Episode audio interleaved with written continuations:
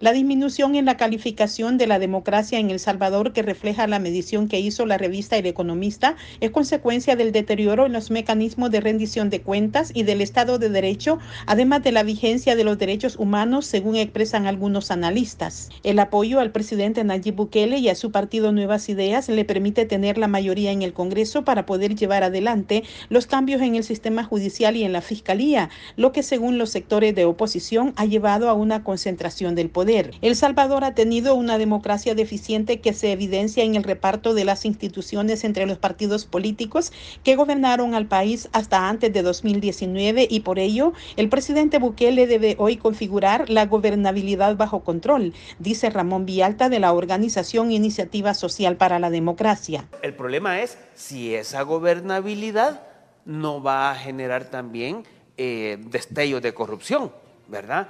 que eso es lo que hay que cuidar, que es lo que tiene que cuidar Nuevas Ideas. Por su parte, Eduardo Escobar, director ejecutivo de Acción Ciudadana, una organización no gubernamental, dice que en El Salvador no se aplica un concepto amplio de democracia. El gobierno ha sido hábil en vender la idea que esto que estamos viviendo es democracia. O sea, sí, es, es una democracia si lo queremos restringir electoral pero un concepto más amplio de democracia es eh, donde hay equilibrio, donde hay contrapesos. Según la medición, El Salvador desde 2021 ha venido cayendo en los indicadores de democracia y en la actualidad ocupa el puesto 96 de un total de 167 países evaluados. Nerima Reyes, Voz de América, San Salvador.